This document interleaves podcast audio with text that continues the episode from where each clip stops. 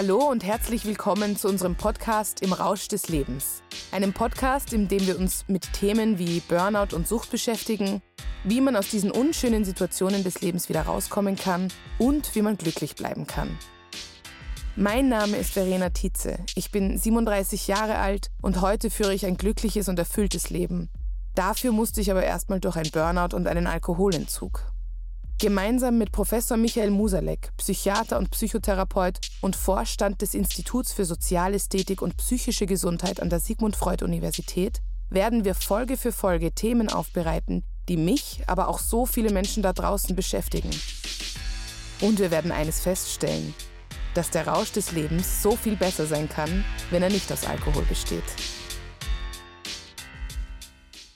Hallo und herzlich willkommen zu einer neuen Folge Musalek und Tietze im Rausch des Lebens. Ich sitze hier mit Herrn Professor Musalek. Wie geht's Ihnen denn heute? Schönen guten Morgen, es geht mir gut. Ich bin ganz frisch und es ist ja auch draußen sehr, sehr frisch. Wie geht's Ihnen? Mir geht's auch sehr gut. Ich bin mittlerweile schon in Weihnachtsstimmung. Ich bin gestern über den Rathausplatz nämlich gegangen und da ist dieses Herz an mir vorbeigeschwebt und es hat geschneit und es war sehr romantisch und das passt irgendwie sehr gut zu unserer Folge heute, weil wir heute über Weihnachten sprechen und über die Vorweihnachtszeit und auch ein bisschen über den Alkoholkonsum in der Vorweihnachtszeit. Und das habe ich natürlich gestern auch gesehen, dass dann sehr viele Menschen mit dem Glühwein herumstanden. Und da vielleicht gleich mal meine Einstiegsfrage, Herr Professor. Steigt denn der Konsum in der Vorweihnachtszeit in Österreich besonders? Der Alkoholkonsum steigt in jedem Fall in der Vorweihnachtszeit, denn es ist einfach die Verfügbarkeit von Alkohol höher als zu anderen Zeiten. Und die Verfügbarkeit eines Suchtmittels treibt immer die Zahl jener, die dieses Suchtmittel zu sich nehmen, beziehungsweise auch, wie viel man von diesem Suchtmittel zu sich nimmt. Und wenn jetzt an jeder Ecke irgendwo es äh, einen Bundstand gibt, äh, der natürlich auch geruchsmäßig durchaus anziehend ist für viele Menschen. Dann wird einfach mehr Alkohol konsumiert und Alkohol enthemmt ja und gerade in der Kälte gibt es dann zwei Gründe. Einerseits, weil man eben enthemmt ist und auf der anderen Seite, weil natürlich Alkohol auch körperlich wärmt und natürlich auch das Herz wärmt und äh, dementsprechend wird dann mehr Alkohol getrunken als zu anderen Zeiten. Mhm. Also das klingt ja eigentlich alles recht schön, wie Sie das beschreiben. Klingt jetzt gar nicht mal so schlecht. Ich glaube aber, dass man schon vielleicht ein bisschen dann auch aufpassen sollte. Also ich kann mich jetzt erinnern an meine Zeiten, als ich noch getrunken habe, dass ich auch zu vielen Weihnachtsfeiern eingeladen wurde und dass ich da besonders viel getrunken habe, ja. Also das kann schon auch irgendwie in eine gefährliche Richtung dann rutschen. Ich, ich habe das Gefühl, es sind nicht einmal nur die Weihnachtsmärkte, sondern auch die Feiern. Und dass man vielleicht auch öfter trinkt als sonst normal unter dem Jahr, oder? Es ist nicht nur, dass man öfter trinkt, sondern man wird ja auch animiert zum Trinken. Und eine Weihnachtsfeier so ganz ohne Alkohol kann sich ja kaum jemand vorstellen. Das heißt, die meisten gehen schon hin, um eben Alkohol zu trinken und äh, dann ist es gemütlich, dann ist es schön und dann wird Übermaß Alkohol getrunken und dann kippt es. Das große Problem beim Alkohol ist ja, äh, wie wir es schon einmal besprochen haben, dass er in niedriger Dosierung euphorisierend wirkt in höherer Dosierung aber dann depressionogen. Und äh, mhm. dass man also dann letztlich in eine schlechte Stimmung gerät. Manche werden auch aggressiv, ungefähr ein Viertel. Und äh, der Rest wird dann irgendwann einmal eben dann depressiv. Das ist natürlich keineswegs äh, etwas, was man möchte. Und es gibt ein zweites Problem, und das sind natürlich jene Menschen, die schon ein Alkoholproblem haben, beziehungsweise die alkoholkrank sind, die natürlich in dieser Zeit ganz besonders mit diesem Alkohol auch konfrontiert werden. Und es ist ein echter Spießrutenlauf für sie, hier wirklich nicht nur bei einem Fest zu sein, sondern auch zum Fest hinzukommen. Denn auf dem Weg dorthin geht man schon bei verschiedensten Ständen vorbei, wo überall Alkohol gerochen wird. Und man kann sich natürlich vorstellen, jemand, der nicht mehr trinkt, aber für den Alkohol sehr, sehr wesentlich gewesen ist, das ist wirklich eine Tortur. Mhm. Das kann ich bestätigen. Das war zum Beispiel bei mir so. Also jetzt mittlerweile geht's ganz gut. Ich kann jetzt über den Christkindlmarkt gehen und es stört mich nicht mehr. Aber im ersten Jahr, als ich nüchtern geworden bin, war das eine ganz große Herausforderung, die Weihnachtszeit.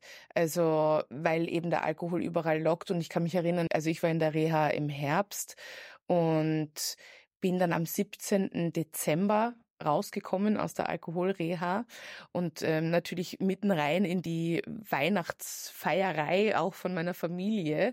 Und ich bin dann gesessen beim Weihnachtsbaum am 24. Dezember und die Familie hat einfach den Champagner aufgemacht, ja.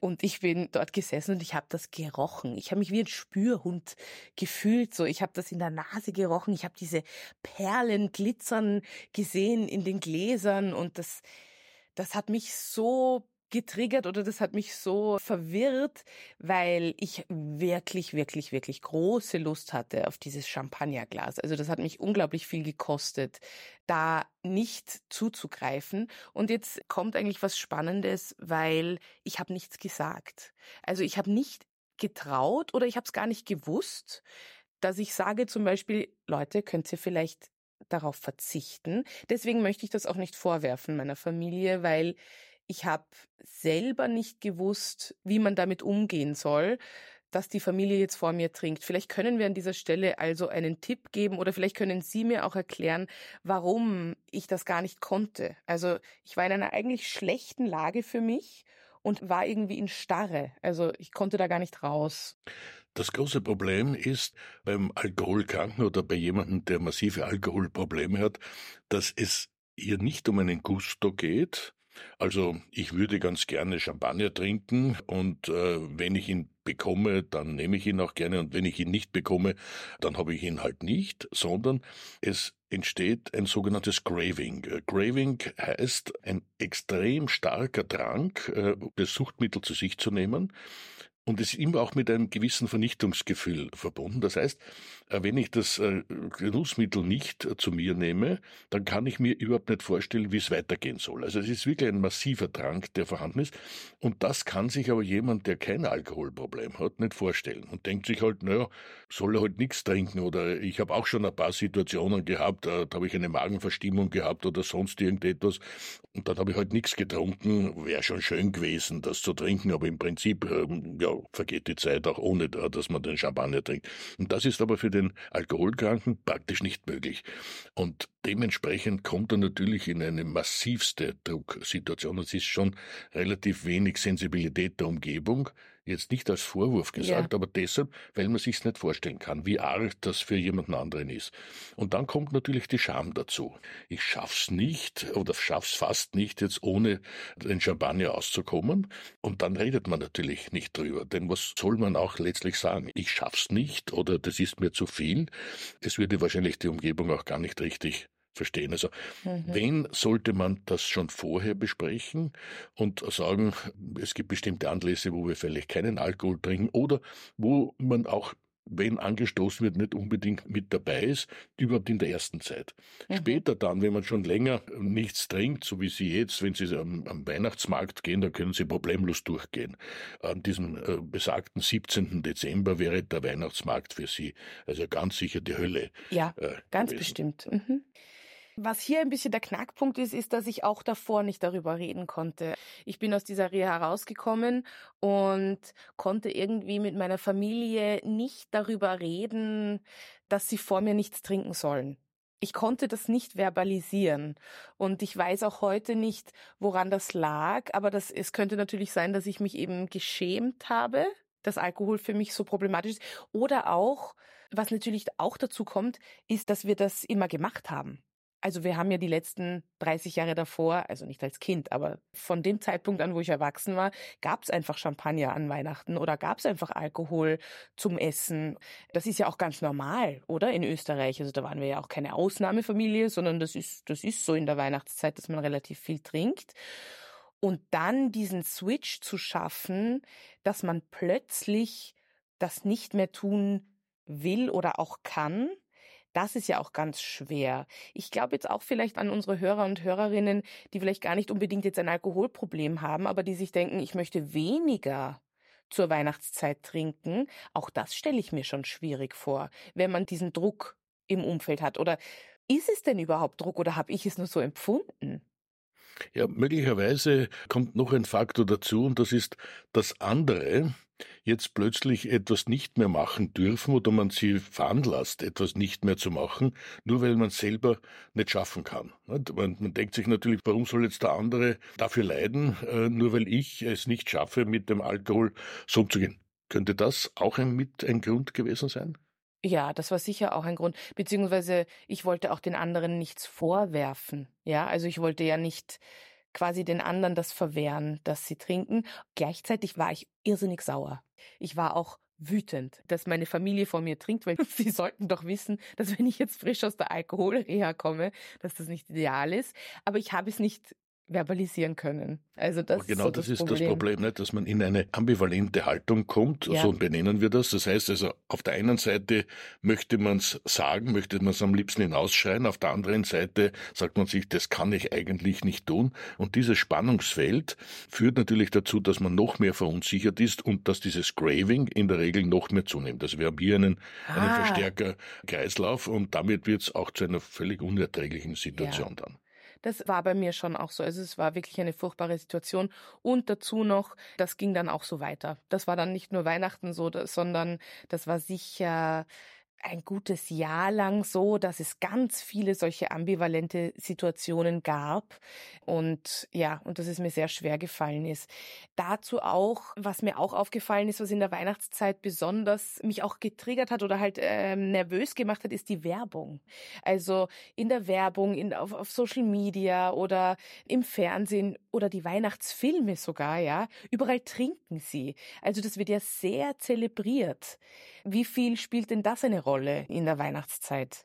Ja, die Werbung, die spielt natürlich eine ganz besonders große Rolle, weil sie ja natürlich auch ausgerichtet ist darauf, dass Menschen Alkohol konsumieren. Also auch die kein Alkoholproblem haben und möglicherweise auch die überhaupt gar nicht dran denken, jetzt Alkohol zu trinken, werden animiert, Alkohol zu trinken. Für denjenigen, der aber ein Problem damit hat, ist es natürlich der Supergau. Äh, Man Hm. wird also die ganze Zeit damit konfrontiert und vor allem auch in Situationen, die emotional sehr positiv besetzt sind. Man sieht einen Film, identifiziert sich mit der Person und die trinkt dann in diesem Moment der Verzweiflung oder weil es halt so schön gewesen ist oder weil man gerade eine Liebesnacht beginnt, äh, was auch immer. Und das emotionalisiert einen natürlich selbst und damit wird dieser Druck, Alkohol zu trinken, ganz ganz massiv. Und das geht ja so weit, äh, gerade in dieser Zeit gibt's ja auch Skirennen oder ähnliches, wo dann im Vorspann nicht, äh, die Heroen unserer Nation, die früheren großen Abfahrtsläufer, dann mit einem Bier dastehen und, und das also vorher trinken und das animiert natürlich exorbitant. Also von der Werbung her ist es natürlich zu verstehen, äh, Werbung muss immer emotionalisieren, denn sonst wirkt sie nicht. Ja. Für den Betroffenen hingegen ist es, ist es wirklich etwas ganz, ganz Furchtbares. Und wahrscheinlich lohnt sich hier einfach da halt den Fernseher letztlich nicht einzuschalten. Eine andere Möglichkeit gibt's nahezu nicht, denn diese Werbung ist ubiquitär. Sie ist überall und immer da. Aber ja, das ist schwierig. Das ist ganz schwierig, sich zu entziehen. Also Fernsehen zu entziehen, Social Media zu. Ich spreche jetzt auch ganz persönlich von mir. Ich kann mich erinnern, ich habe dann eben natürlich Netflix durfte ich auch in der Reha schauen, ja. Und ähm, ich weiß noch, ich bin am Abend dann dort gelegen und habe mir, es ist egal, was man sich anschaut, eine Serie. Es ist gerade, wie Sie gesagt haben, entweder man hat einen harten Tag und man trinkt Alkohol oder man hat was zu feiern und man trinkt Alkohol oder es ist romantisch und man trinkt Alkohol. Und ich bin dort am Abend gelegen und habe mir irgendwas angeschaut oder auch einen Weihnachtsfilm und es wurde getrunken. Und das hat mich auch irrsinnig, ja, nervös gemacht. Also, wie soll man sich denn da entziehen? Also, ich konnte mich da nicht entziehen, muss ich Ihnen gestehen. Also, das, ja, na klar kann man ein Buch lesen, aber in unserer Welt, wie wir jetzt leben, ist das ganz schwierig, auch sich eben der Werbung zu entziehen. Ohne Zweifel, ohne Zweifel. Aber einen Bereich haben Sie schon äh, genannt. Äh, man kann immer ein Buch lesen. Ja. Da kommt zwar manchmal auch Alkohol vor, aber es ist schon Ja. etwas anderes, als äh, wenn man es wirklich visualisiert. Mhm. Bei den Filmen wäre es schön, wenn es zumindest eine Vorinformation gäbe, ob Alkohol eine große Rolle spielt oder nicht. Nicht? Also bei jedem Film, wo Sexszenen vorhanden sind, wird vorher quasi angekündigt, das wird also sein. Und wenn man jetzt einen bestimmten Film sich anschaut, wo brutale Szenen einfach äh, mehr oder weniger äh, vorgeplant sind, dann weiß man auch, das wird auf mich zukommen. Beim Alkohol gibt's äh, diese Vorwarnung gar nicht. Bei Netflix gibt es das, glaube ich, schon. Also da gibt es so etwas wie Alkoholkonsum, Rauchen, Sex und so weiter. Aber ich finde, es ist relativ klein und es ist, das Problem ist, dass es, also ich kenne kaum eine Serie oder ich kenne kaum einen Film, wo Alkohol nicht vorkommt. Es ist so fest, kommt mir vor, in der Gesellschaft verankert, dass es schwierig ist, etwas zu sehen. Vielleicht Kinderserien oder vielleicht ja Disney-Filme, da hat vielleicht weniger. Stimmt aber, ja. Mhm. Jetzt haben Sie mich natürlich erwischt und äh, dass ich noch nicht Netflix geschaut habe. Ah, also, ja, das, ist, das ist mir nicht bekannt. Mhm, mhm, aber bei den üblichen Sendern äh, hat man äh, diese Vorwarnung äh, quasi nicht. Und es macht schon einen gewissen Sinn. Äh, dann weiß man zumindestens, diesen Film möchte ich mir nicht unbedingt anschauen, weil einfach hier Dinge vorkommen, die ich einfach nicht gerne sehen möchte. Und äh, wenn das jetzt ein Alkoholkranker äh, dann eben sieht, dass das ein Film ist, wo Alkohol besonders vorkommt, dann hat er zumindest die Möglichkeit, äh, sich dem zu entziehen. Mhm. Ich habe noch eine Frage zu Weihnachten und dem Alkoholkonsum. Weihnachten ist ja per se eine oft eine stressige Zeit auch für die Menschen. Und ähm, ich kann mich erinnern, dass ich das versucht habe zu kompensieren mit viel Alkohol. Und jetzt sage ich mal persönlich, glaube ich, dass ich eher den Stress damit forciert habe, dass ich sehr viel getrunken habe in der Weihnachtszeit. Glauben Sie, es ist eine gute Idee, wenn man vielleicht gerade vor Weihnachten darauf achtet, ein bisschen den Konsum zu drosseln? Da sprechen Sie etwas äh, ganz Wesentliches an, und das ist, äh, dass ja die allermeisten Menschen nicht nur aus Jux und Dollerei Alkohol trinken, sondern Alkohol ja als Medikament einsetzen. Und gerade in Zeiten, äh, wo der Druck groß ist, wo der Stress groß ist, und das ist einfach die Vorweihnachtszeit, wird natürlich dann auch vermehrt dieses Medikament eingenommen. Und es ist auch eine Jahreszeit, von der wir wissen, dass depressive Störungen einfach wesentlich häufiger auftreten als in anderen. Also gerade in der Übergangszeit, also Wirklich? Spätherbst bis äh, Frühwinterzeit äh, und das ist die Vorweihnachtszeit letztlich, da sind Depressionen am häufigsten. Bei depressiven Zuständen werden wir auch von normalen Situationen schon überfordert. Das ist ja das Wesentliche. Es kommt zu einer Antriebsminderung und man schafft einfach das, was man üblicherweise leicht schafft, kaum mehr. Mhm. Versucht das natürlich zu kompensieren und kommt damit natürlich in eine zusätzliche Stresssituation, die dann wieder mit Alkohol dementsprechend äh, bekämpft wird und man ist in einem Teufelskreislauf gefangen. Denn Alkohol in höherer Dosierung wirkt selbst depressionogen also verstärkt diese Depression noch und damit trinkt man natürlich wieder mehr. Also es ist eine ganz besondere Zeit, die besonders Voraussetzungen bietet, vermehrt Alkohol zu trinken. Die Religion hätte hier einen Ausweg anzubieten, nämlich, dass man eine Fastenzeit einlegt. Also eigentlich wäre ja die Adventzeit als die Zeit vor dem großen Fest eine Fastenzeit. In den früheren Zeiten, in den mhm. früheren Kulturen hat man immer, wenn es große Feste gegeben hat, vorher eine Zeit der Enthaltsamkeit gehabt. Nicht nur um sich äh, vorzubereiten, sondern auch um letztlich das Fest dann noch schöner und noch besser erleben zu können. Weil es natürlich, wenn man eine Zeit lang auf etwas verzichtet hat, wissen wir mhm. alle, ist es besonders schön, wenn man dann äh, mhm. es einfach mhm. so richtig mhm. einmal machen kann, mhm. äh, was man eigentlich machen möchte.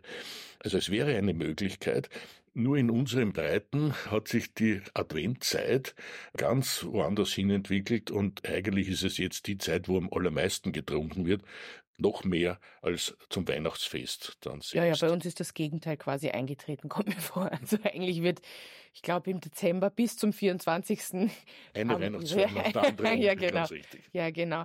Aber Sie haben mich jetzt noch auf was anderes gebracht, weil Sie gemeint haben, dass die Zahlen auch eben steigen, was so Depressionen angeht. Ich habe das jetzt nicht so stark, aber ich habe schon davon gehört und äh, auch ein Bekannter hat mir davon erzählt, dass es so etwas gibt wie die Winterdepression. Also dass es so etwas gibt, dass Menschen tatsächlich im Herbst oder wenn es finsterer wird, kälter wird, dass es ihnen schlechter geht, dass sie antriebsloser sind und dass das aber mehr als nur ein bisschen eine Verstimmung ist. Also wenn ich jetzt von mir spreche, ja, ich, ich mache es mir gemütlich und ich bin auch nicht so aktiv oder so, aber ich bin nicht depressiver im Winter. Das gibt's wirklich, oder? Klinisch kann man das festmachen irgendwie. Gibt es diese Winterdepression? Wir müssen zwei Sachen unterscheiden voneinander. Das eine ist die Winterdepression, die wirklich klassischerweise im Winter, also heißt Dezember, Jänner, Februar mhm. auftritt. Mhm. Ein Krankheitsbild, das sehr typisch äh, ist im, im Verlauf, auch wenig abhängig ist von Außenfaktoren, aber eine relativ kleine Gruppe betrifft. Viel, viel häufiger sind äh, depressive Zustände und auch schwere Depressionen in der Übergangszeit. Wie wir überhaupt Übergänge als Menschen sehr schlecht aushalten, mhm. während wir, wenn es äh, dann so ist, wie es ist, äh, das ganz gut aushalten. Denken wir nur an die Temperaturempfindung. Also es ist in der Regel, wenn es dann kühl wird das erste Mal, also so im Oktober, im November, dann frieren wir wirklich. Im Winter, wenn es jeden Tag äh, mehr oder weniger kalt ist, sind zum Beispiel 13 Grad relativ warm.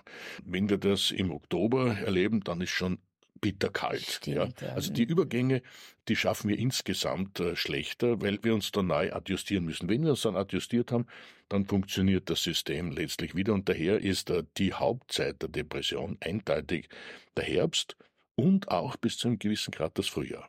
Also diese Instabilitäten, Mhm. Auch äh, in der klimatischen Veränderung spielen eine große Rolle, offensichtlich in der Auslösung von Depressionen. Die Winterdepression, wie gesagt, gibt es betrifft eine relativ kleine Gruppe an Menschen, weil wir es uns dann auch schon wieder eingerichtet haben. Dann sind wir diese Kälte und auch die kurzen Tage, das kommt noch dazu, mhm. sind ja sehr wenig Sonnentage. Wenn es jetzt dann auch noch bewölkt ist, dann geht überhaupt das Licht nie so richtig auf. Das spielt natürlich schon eine große Rolle.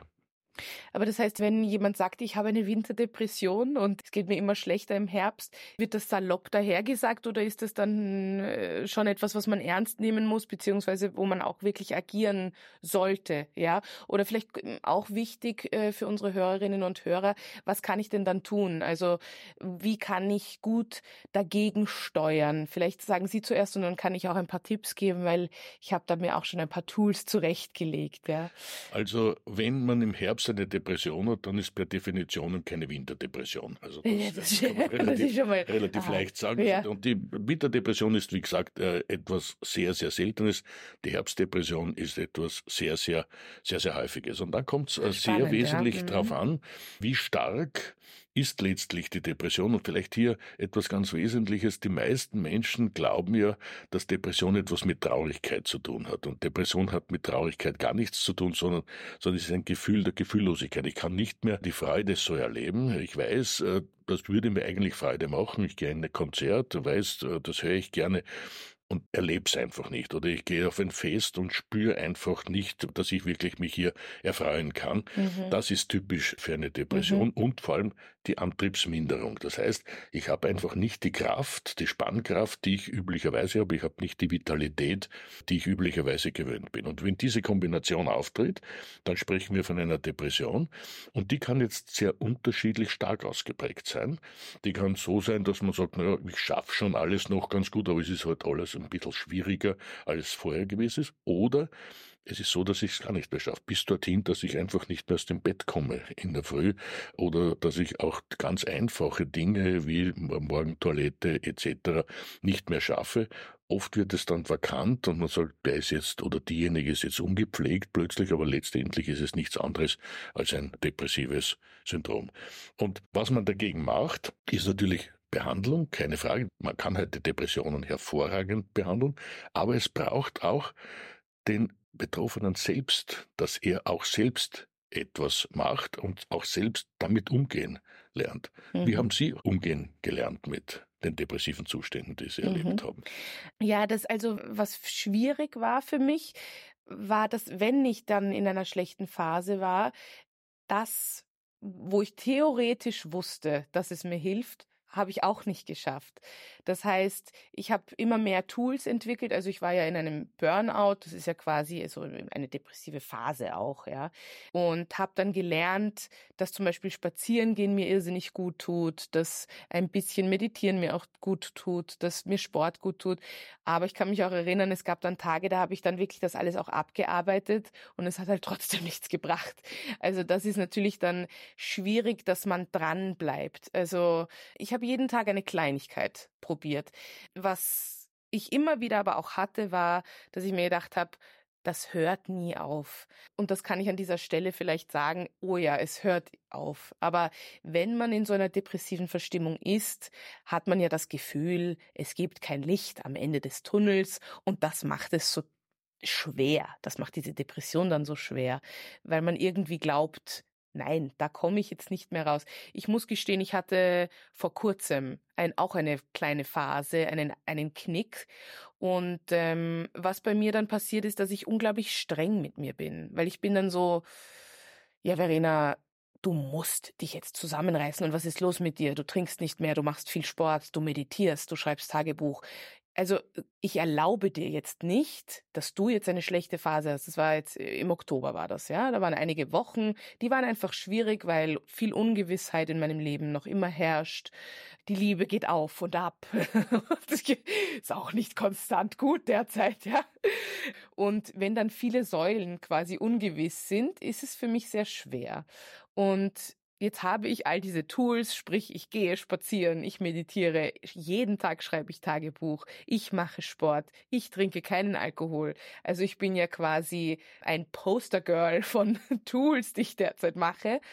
Und in dieser Phase war es trotzdem so, also da habe ich jetzt zwei Fragen dazu. Erstens, dass ich sehr streng mit mir war im Sinne von, Verena, du machst alles, was du kannst und jetzt bist du trotzdem in einem depressiven Loch. Und zweitens, ich sehe nicht, dass es besser wird. Also ich versuche jeden Tag mein Bestes und es wird trotzdem nicht besser. Sie schildern sehr eindrucksvoll, wie eine solche Depression äh, verläuft und was man alles machen kann, beziehungsweise was nicht äh, funktioniert. Sie machen alles richtig, ohne Zweifel. Nur wenn das wirklich nicht mehr greift, dann braucht es einfach externe Hilfe. Dann braucht es äh, Behandlung, dann ist eben ein Stadium der Depression erreicht, wo man sich nicht selbst wieder herausholen kann. Und da braucht es einfach professionelle Hilfe, sowohl im psychotherapeutischen Bereich, möglicherweise auch im medikamentösen Bereich. Das muss man dann äh, im Einzelfall eben abgleichen. Das Zweite, was Sie sehr eindrucksvoll schildern, ist ein, ein sehr, sehr typisches Phänomen bei der Depression. Das wird nie besser. Also dieses Gefühl, ist ganz, ganz stark. Haben wir übrigens auch bei anderen äh, Krankheitszuständen. Da denken wir an Zahnweh zum Beispiel. Wenn wir Zahnweh haben, ein, zwei Tage, dann können wir uns nicht vorstellen, dass das überhaupt jemals aufhört. Oder wenn, also ich weiß es auch von mir selbst, bei einem Grippalinfekt, nicht? also unabhängig davon, dass man als Mann natürlich ganz besonders darunter mhm. leidet, hat man den Eindruck, es wird nie besser werden. Genauso wie man sich nicht vorstellen kann, wenn man keinen hat, dass man einen bekommen wird.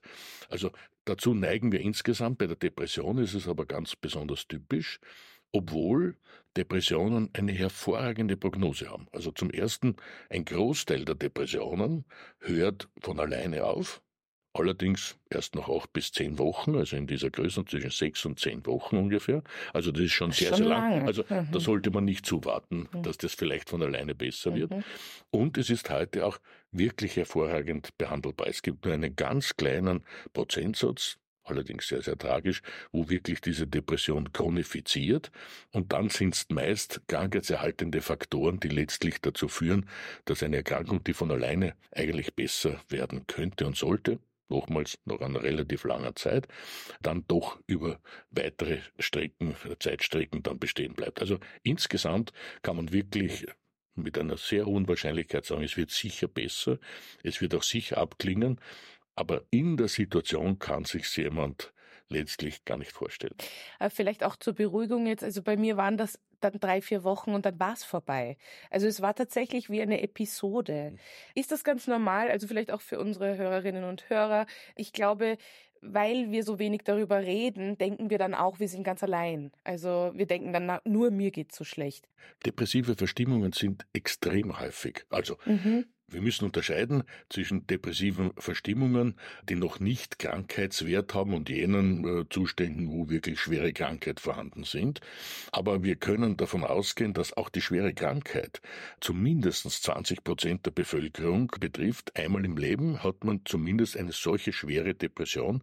Und wenn wir jetzt die leichteren depressiven Episoden mit dazu nehmen, also die, die noch zwei, drei, vier Wochen von alleine wieder aufhören, so wie Sie es jetzt gerade erlebt haben, ja. da gibt es kaum jemanden, der in seinem Leben so etwas überhaupt noch nie erlebt hat. Also wenn wir alle zurückblicken und sagen, hat es einmal eine Phase gegeben über mehrere Wochen, zwei, drei, vier Wochen, wo ich lustlos, freudlos gewesen bin und gleichzeitig auch antriebslos war, in dem Sinne, dass einfach alles so wie ein Widerstand nur möglich gewesen ist, da gibt's kaum einen Menschen, der sagen kann, also sowas kenne ich überhaupt nicht, also das habe ich überhaupt noch nie erlebt. Und ist es nicht vielleicht auch wichtig, sich immer wieder klar zu machen, dass es einfach ohne Licht gibt's auch keinen Schatten, oder? Also es, äh, das Leben verläuft doch mit sehr, sehr schönen Momenten und auch immer wieder Krisen und dass man die aber auch mehr annimmt. Also das war so mein Problem, dass ich das nicht annehmen wollte, wenn es mir zum Beispiel schlecht geht, dass ich da so streng war mit mir im Sinne von, dir darf es nicht schlecht gehen.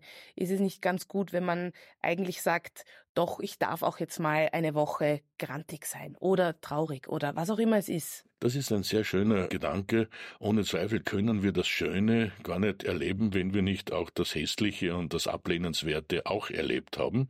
Denn dann wüssten wir ja gar nicht, äh, was das Schöne ist. Auf der anderen Seite muss ich sagen, wenn ich mir es aussuchen kann, ist mir das Schöne schon wesentlich ja, lieber als das Ablehnenswerte. Nur das versuche ich halt. Ich versuche halt in den schlechteren Phasen mir auch zu sagen, also, dass ich nicht so streng mit mir bin und irgendwie akzeptiere, okay, es geht mir vielleicht gerade nicht gut, weil es einfach auch eine holprige Zeit in meinem Leben ist und, und ähm, dass es Jahre gibt, die vielleicht ein bisschen smoother sailing sind, also angenehmer und Jahre, die ein bisschen turbulenter sind. Friedrich Nietzsche ist ja noch viel extremer gewesen hier. Er hat gemeint, wir müssen das Schicksal lieben, also auch das Negative lieben und hat ein eigenes Konzept entwickelt, das Amor Fati äh, Konzept. Das heißt, es geht nicht nur darum, es anzunehmen, es irgendwie halt ein bisschen zu tolerieren, äh, das Schlechte, sondern zu sagen, das ist etwas, was ich genauso liebe wie das Positive, denn es gibt mir die Kraft, letztlich etwas vielleicht dann noch viel Schöneres zu schaffen. Das ist ein extrem hoher Anspruch, der ist nicht ganz leicht äh, zu leben, aber als Zielsetzung, dass man sich versucht, dem anzunähern, ist es ein wunderbares Ziel. Amor Fati. Mhm, super, ja, ich glaube, das ist eigentlich ein sehr schönes Schlusswort. Vielleicht abschließend, weil es ja die Weihnachtsfolge ist. Ich glaube, wir beide sind dafür, dass man in der Weihnachtszeit achtsam vielleicht umgeht, auch mit dem Alkoholkonsum ein bisschen achtsamer umgeht, aber genauso sie genießen kann und quasi die Weihnachtszeit nicht zu stressig erlebt, sondern achtsam mit ihr umgeht, oder? Und vor allem achtsam auch mit den Mitmenschen umgeht, denn wir sollten nicht vergessen, das, das Weihnachtsfest stimmt. ist eigentlich das Fest der Liebe und äh, dementsprechend sollte man es auch leben und Alkohol ist ein Anästhetikum, das heißt, wir erleben etwas nicht mehr so intensiv und damit könnten wir auch die Liebe nicht mehr so intensiv leben. Also es macht schon Sinn, auch in der Weihnachtszeit zumindest Phasen zu haben, wo man gar nichts trinkt, weil man dann einfach die Liebe noch viel intensiver spüren kann. Das stimmt, das empfinde ich auch so. Vielen Dank für diese schöne Folge und ich freue mich schon auf die nächste Folge. Ich freue mich auch.